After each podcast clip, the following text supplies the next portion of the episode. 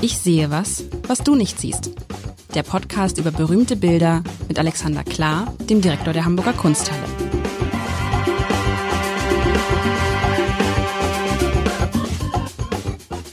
Herzlich willkommen. Mein Name ist Lars Heider und ich habe mir von dir, lieber Alexander, in der vergangenen Woche ein Haus am Meer gewünscht. Gibt es auch ein schönes Lied zu. Ein Haus am Meer. Ein Bild von einem Haus am Meer. Ich weiß gar nicht mehr, wie wir darauf gekommen sind. Und tatsächlich bringst du mir ein, ach, ein schönes Bild. Das, das macht mir gleich gute Laune, wobei ich meine Brille aufsetzen muss, weil es so klein ist. Also ich beschreibe mal dieses Bild. Ähm, Haus am Meer. Es ist natürlich ein zerfallenes Haus. Das hätte ich mir bei dir denken können. Also was sieht man? was sieht man? Man sieht man sieht ein Haus, ein etwas zerfallenes, zerklüftetes Haus, das aber wirklich direkt am Meer steht. Davor ist so ein, also das ist, man sieht fast aus, als würde es im Meer stehen. Vorn, vorne ist Meer, hinten ist Meer und da steht dieses Haus in so einer Bucht, die so ein bisschen rausragt. Ein braunes Haus mit Fenstern, die mehr so aussehen wie Schießscharten. Ein Haus, wo man jetzt denken würde, ist das bewohnt oder ist es nicht bewohnt, aber es scheint bewohnt zu sein weil davor ist ein Mensch, der den Kopf neigt und äh, man sieht ein Tuch, was da gespannt ist. Aber das Haus sieht schon ganz schön runtergekommen, fast verfallen aus. Vielleicht ist dieser Mensch auch nur da und will da mal gucken, ob da noch was ist. Es sieht aus wie ein, es ist nicht dieses Haus, was ich erwartet hatte. Es ist nicht dieses, war ja klar, es ist nicht dieses Ferienhaus am Meer, aber es ist ein Haus am Meer. Dahinter sieht man ein paar Felsen, so eine felsige, cliffige Landschaft. Ja, und das ist denn diese Figur da vorne. Diese Figur trägt eine, eine blaue Hose, fast schon so eine Jeans, eine weiße ja, ja, Bluse ja. und ein, und ein, und so ein Sonnenhut offensichtlich, würde ich sagen. Aber was soll, und dann ist da dieses, vor der Eingangstür, vor einer dieser Tür ist so ein großes Laken gespannt und ist da irgendwie noch jemand drin? Ich kann es nicht genau sagen. Also äh, wird schon, man wird jetzt, man wird sagen, hm, ja, das Haus nehme ich, aber da würde der Makler sagen, aber denken Sie, dass die Sanierung auch nochmal eine Million kostet? Ja, äh, äh, sehr schön. Aber den, Vermal, den Verfall, den findest du jetzt dann doch auf den zweiten Blick gar nicht so schlimm oder, oder würdest du das bedenklich finden? Ich glaube einfach so, ja, ich weiß es nicht. Ähm, wenn du schon so fragst, es, es sieht dann doch unbewohnt aus, ehrlich gesagt. Es ist, glaube ich, lange nicht bewohnt. Wir haben in, an der Ostsee, kenne ich so gegenüber des Hauses, in dem wir manchmal sind, ist auch so ein Haus, was seit drei, vier Jahren nicht bewohnt ist, weißt du, und allmählich holt sich die Natur das zurück und es wächst zu und so. Das könnte auch bei dem Haus so sein. Andererseits ist natürlich ein Haus, was direkt am Meer steht, Wind und Wetter und Wasser so ausgesetzt, dass es vielleicht dann von außen so aussieht und von innen doch ganz schön ist und nur ein Ferienhaus ist, wo gerade keiner ist. Aber wie gesagt, was macht dann diese Frau da vorne und was soll dieses Laken vor der Tür? Ich bin gespannt, aber ich habe jetzt so viel gesagt. Willst du auch mal was sagen? Ich äh, sehr gerne. Na, ich höre immer so gerne zu und vor allem das ist ja auch irgendwie ganz wunderbar, weil äh, wenn jemand anders spricht und erzählt, was er sieht, sieht man ja, was der andere sieht. Das ist ja, ähm, um rhythmisch wieder zurückzukommen, warum wir das hier machen. Vor einem Bild zu sprechen ist die schlauste Möglichkeit, ein Bild zu sehen. Und ähm, wir nähern uns ja jedem Bild hier sprechend. Ich äh, löse mal auf, worum es sich hier handelt, damit äh, unsere Hörerinnen auch irgendwie ein Gefühl dafür bekommen. Das ist ein gar nicht großes Bild äh, von einem äh, Hamburger Maler, einem Altonaer Maler sogar, Louis Gurlit, Ludwig äh, selbst sich nennt Louis, Louis Gurlit. Ähm, die Arbeit ist äh, 26 mal 36 Zentimeter groß, ist ähm, in einem unserer Seitenkabinette zu sehen, wo viele wunderschöne kleine Landschaftsgemälde sind vage erinnere ich mich, du hattest mir aufgetragen, ein Blick aufs Meer und ich hatte dann gedacht, ich guck mal, dass ich ein Fenster mit Blick aufs Meer finde, aber den habe ich nicht gefunden. Insofern ist das, ähm, tut mir leid. Achso, wo man, wo man dann nur rausgeguckt hätte und nur das Meer gesehen hätte. Ich hatte in Erinnerung, dass du das äh, mhm. an und für sich gefunden hast. Aber nee, aber an sich ist das schon, das ist schon äh, Aufgabe erfüllt. Vielen Dank. Wunderbar. Der Titel ist ein, ein Zuschreiben, beschreibender Titel. Das ist eine kleine Öl, nicht Skizze, ist schon ein Ölgemälde, also ist nicht irgendwie skizzenhaft, sondern schon ausgearbeitet. Haus am Strand von Sorrent. Und weil wir wissen, wann Louis Gurlit in Italien waren, können wir das auf das Jahr 1843 datieren. Und weil wir uns aber nicht sicher sind, haben wir es vermutlich 1843 genannt. Ähm, und Sorrent, ich weiß nicht, warst du schon mal? Wir, wir waren äh, ja neulich nicht weit weg, nämlich in Positano mit Anita Reh. Mhm. Ähm, Positano ist um die Ecke der amalfitanischen Küste. Wir sind also südlich von Neapel und das, was du hier siehst, das ist der Traum aller deutschen Maler im 19. Jahrhundert gewesen. Für diesen Blick, um da zu stehen, um da zu malen, sind die von Hamburg nach Hannover gelaufen, von Hannover nach Kassel gelaufen, von Kassel nach Würzburg, von Würzburg, alles, was heute dazu mag, sind die gelaufen. Die sind über die Alpen gelaufen, die waren gute drei Wochen zu Fuß unterwegs. Wenn sie Glück und ein bisschen Geld hatten, sind sie zwischendurch mal Postkutsche gefahren. In äh, Norditalien wurden sie das erste Mal ausgeraubt und aber irgendwann waren sie dann in Neapel ähm, vor ihnen hat schon ein berühmter englischer Diplomat gesagt, Neapel sehen und sterben. Das haben die dann gefühlt. Und sie sind dann weitergezogen nach Sorrent. Sorrent ist am südlichen Ende der Bucht von Neapel und wir blicken zurück den Weg, den man gegangen ist. Wer da schon mal war, das ist sehr akkurat gemalt. Du siehst da den, äh, den Felsvorsprung von Monte Chiaro. Das ist hinter dem Haus. Ganz kurz, bevor du, bevor du weitermachst.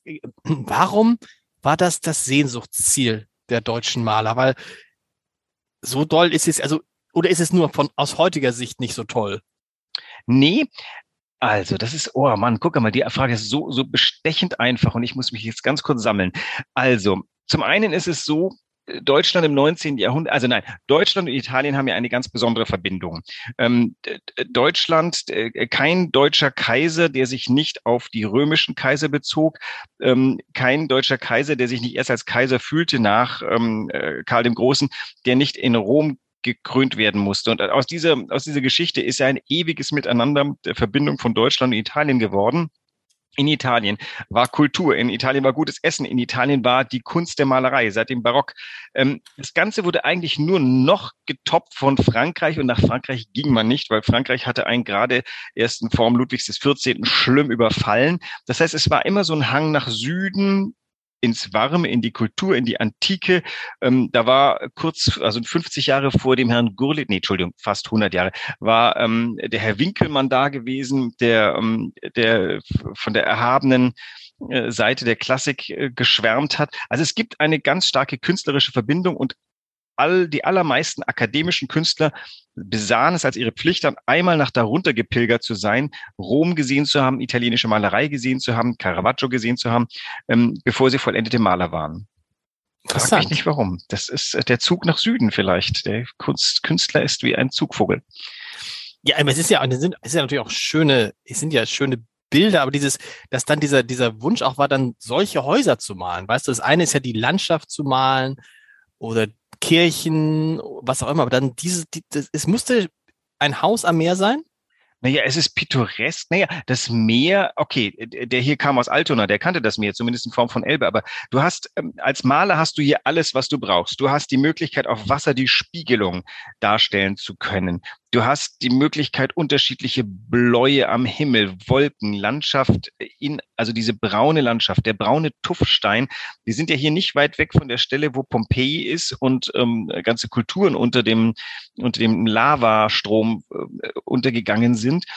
Sorrent äh, ist eigentlich von all diesen Orten der am wenigsten aufgesuchte. Deswegen gibt's ja gar nicht so rasend oft. Also Positano war deutlich öfter gesehen. Um Neapel herum gab es einen Haufen Orte, die hat man einfach aufgesucht. Da, äh, da, da ist jeder Künstler hingegangen. Pozzuoli ist ganz oft äh, gemalt worden. Sorrent nicht so sehr. Und ich glaube, die nahmen einfach, das war für die pittoresk. So, so ein Verfall gab's in Deutschland gar nicht diese Mischung aus uralt, mal ganz groß gewesen und verfallen, das, mhm. ähm, das fand sich in Deutschland nicht. Und das hat die fasziniert. Und zu der Frage, was das da ist vor uns, dieses Tuch, das ist halt, ich würde mal sagen, an dem Ort werden irgendwie Fischerboote ähm, äh, wahrscheinlich hinter diesen Türen aufbewahrt. Und das könnte natürlich ein trocknendes Segel sein.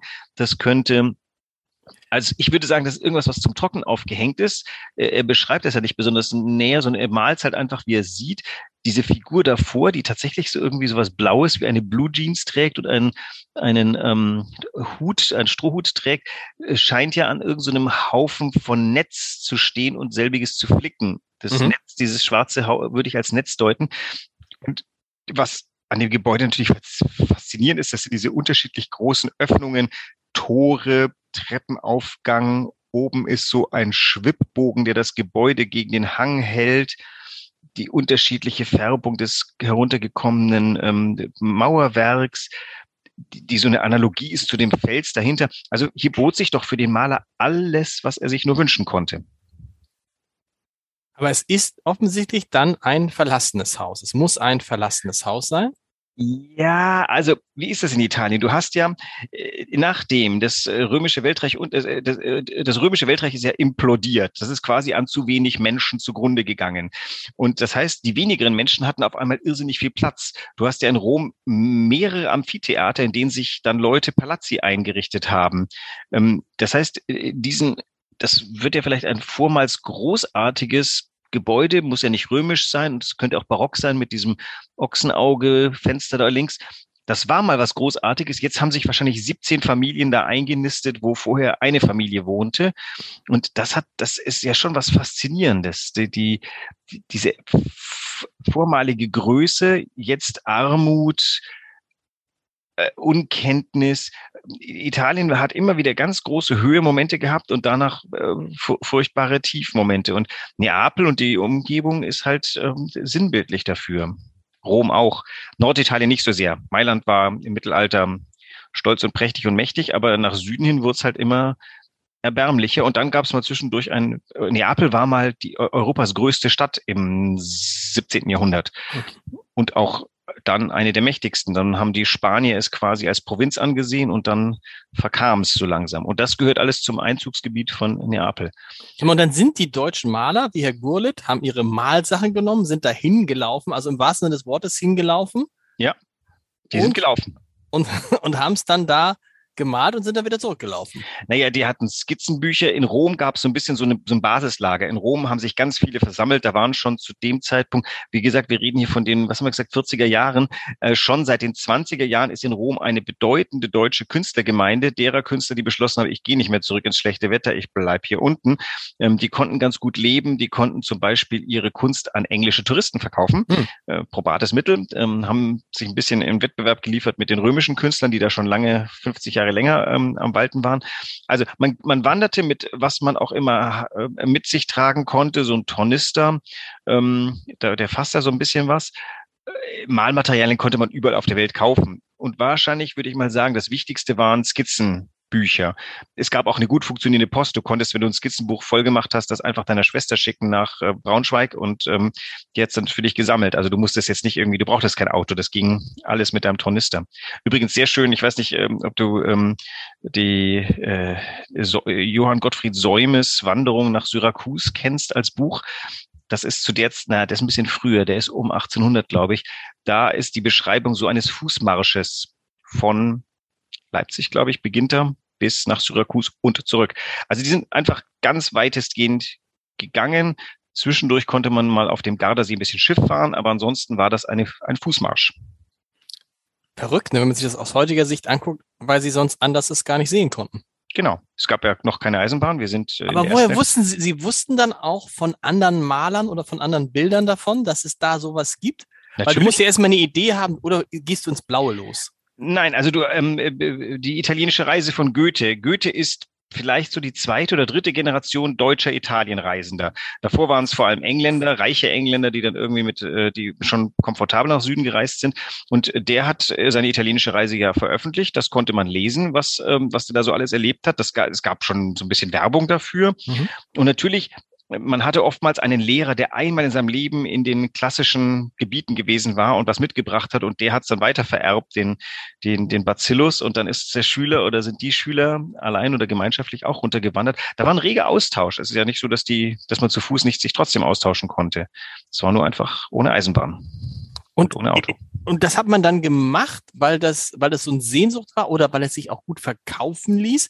Weil du musst ja, wenn du dann drei Wochen hin, drei Wochen zurück und noch eine Woche da, dann bist du ja eine Zeit lang gar nicht zu Hause und kannst. Die waren, äh, die waren nicht eine Woche da, die sind ja teilweise ein Jahr weg gewesen. Okay. Es ist ja oft so, also zum Beispiel Architekten mussten geradezu nach Italien, um Architekturstudien zu treiben. Da kenne ich wiederum einen Freiherrn Haller von Hallerstein, der war ein wohl, ein, ein Mittelwohlangestellter des, äh, des Nürnberger Rates, der war da angestellt als Stadtbaumeister und der hat sich ein Jahr Urlaub genommen. Den bekam er dann auch garantiert und dann lief er, lief auch er los. Äh, den, hat es allerdings dann über Italien hinaus verschlagen. Der landete am Ende in Athen und in Ägina.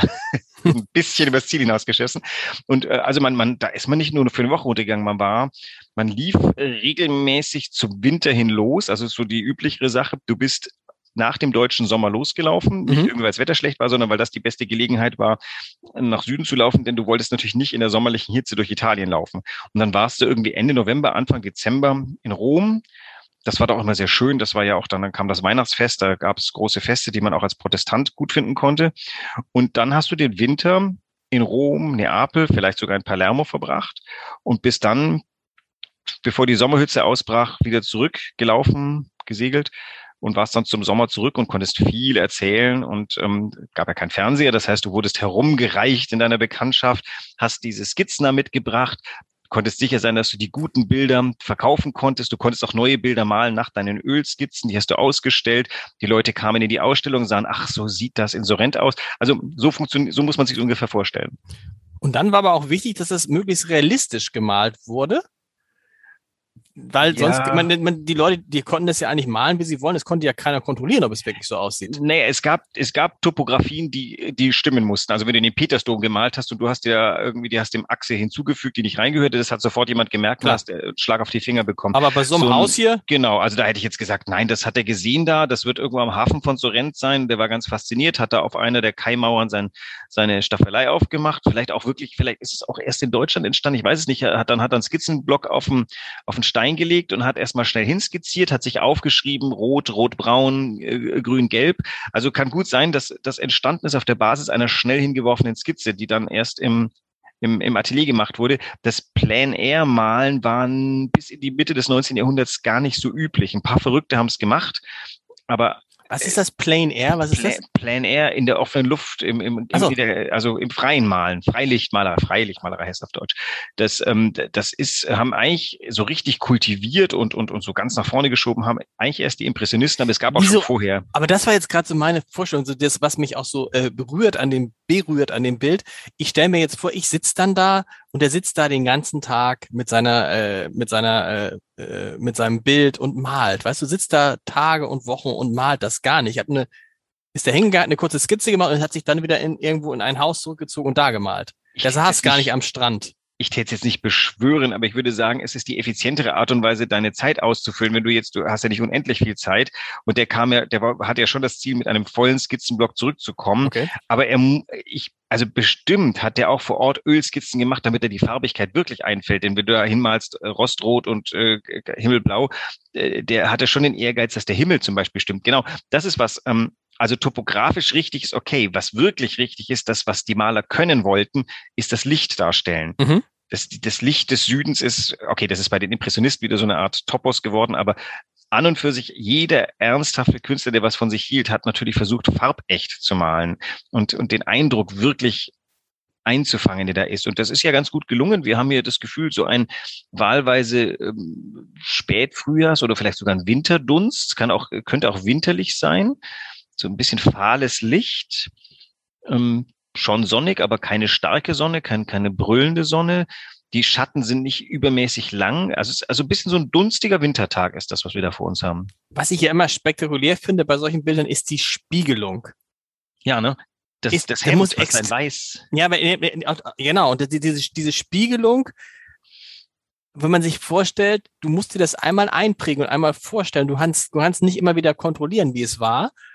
Und das ist ja, das finde ich, das ist so wahrscheinlich eine, eine extrem schwierige Technik, weil es muss ja auch von den Proportionen stimmen, es muss aber auch von dem Lichtanfall stimmen, es muss zu der Wolkenformation am Himmel stimmen, es muss, ne, das ist ja, ja, wobei, also. Oder ist es gar nicht so schwierig? Eine Spiegelung ist so ein bisschen Trickserei. Ich weiß nicht, ob du mal zu später Stunde Bob Ross, The Joy of Painting geguckt hast. Da gibt's Tricks.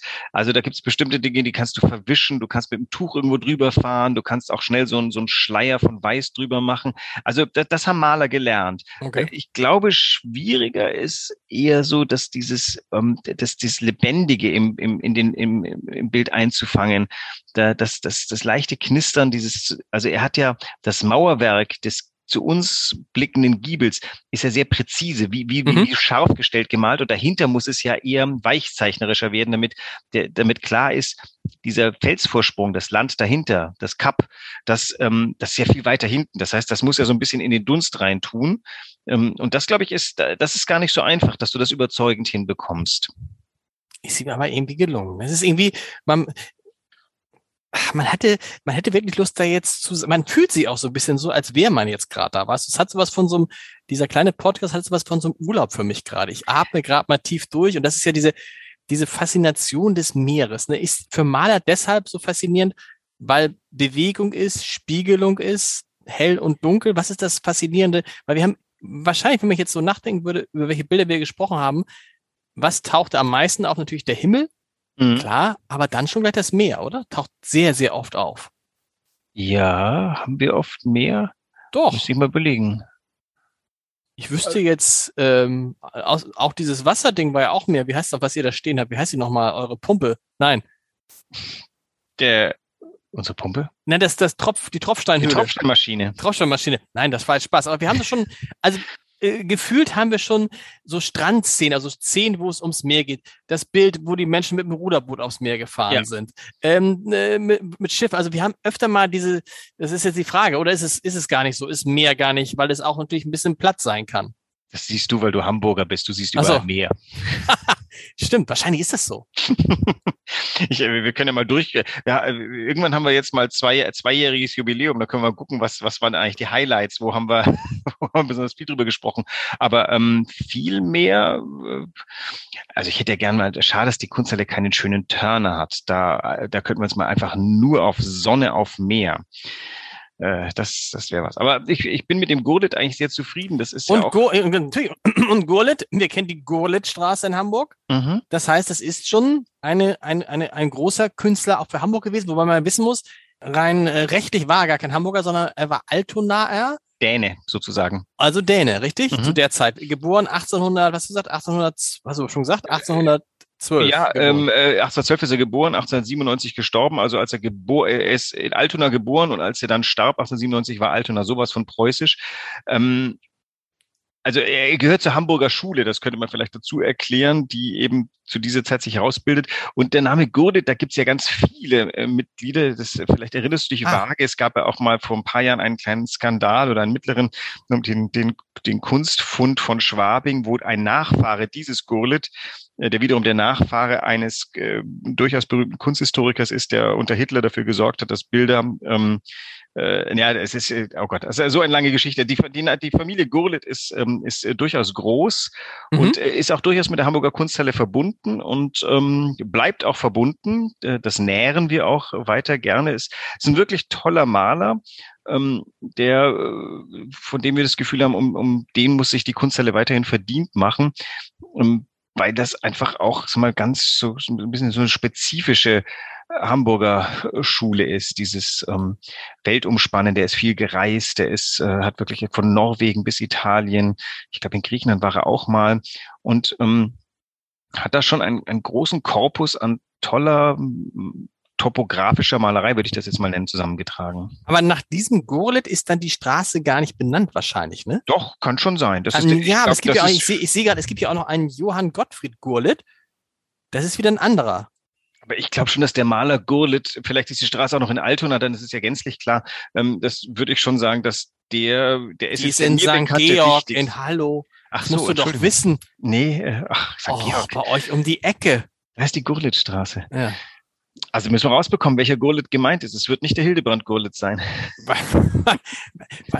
du hast gesagt, du hast lange gesucht nach Bildern mit Haus am Meer. Gibt es gar nicht so viel?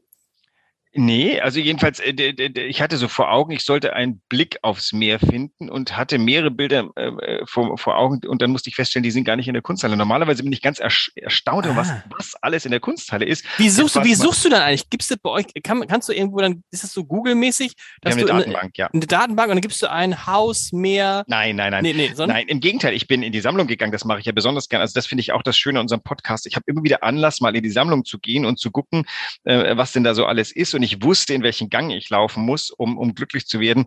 Also der, der, der Gang bei uns im 19. Jahrhundert, der die kleineren ähm, Objekte hat, das ist ja so ein fantastischer Gang. Also wenn du dich mal verlieren möchtest, wenn du einfach mal einen Vormittag nur lauter, schöne, kleine Blicke in andere Jahrhunderte vornehmen möchtest, dann bist du in dem Gang vollkommen glücklich. Wie, dann gehst du da einfach so längs und guckst du, ohne genau zu wissen, du kannst dich doch an der Kunsthalle auch kaputt suchen. Du sagst, scheiße, ich muss für den Heider jetzt so ein Bild mit Wasser finden, ich, ich renne jetzt hier. Ich Was bin, macht der also Direktor da? Ich bin tatsächlich ähm, ganz am Anfang, als ich hier neu war. Ich muss ja zugeben, ich war ja, bevor ich hier angestellt äh, wurde, war ich ewig nicht in der Kunsthalle gewesen. Das letzte Mal irgendwie so um 2000 herum. Das heißt, ich hatte jetzt außer von Katalogen keine Ahnung, was wo ist. Das heißt, ähm, äh, so als ich äh, hier ganz neu war, beziehungsweise als ich ein paar Mal davorher vorbeikam, um mich so ein bisschen umzugucken, bin ich wirklich panisch durchs Haus gelaufen, habe versucht, mir einzuprägen, was in welchem Raum ungefähr ist und hatte noch in meinem fotografischen Gedächtnis, gehe hinten rechts in die Sammlung 19. Jahrhundert und du wirst finden. Und dann stand ich vor dem Gurle und sagte, ah, guck mal, das ist, das hat sich wahrscheinlich mein äh, Kleinhirn oder Großhirn ein, äh, erinnert.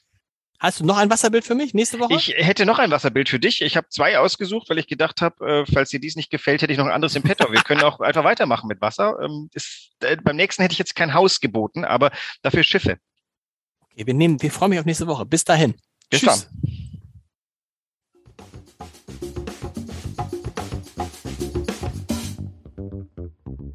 Weitere Podcasts vom Hamburger Abendblatt finden Sie auf abendblatt.de slash podcast.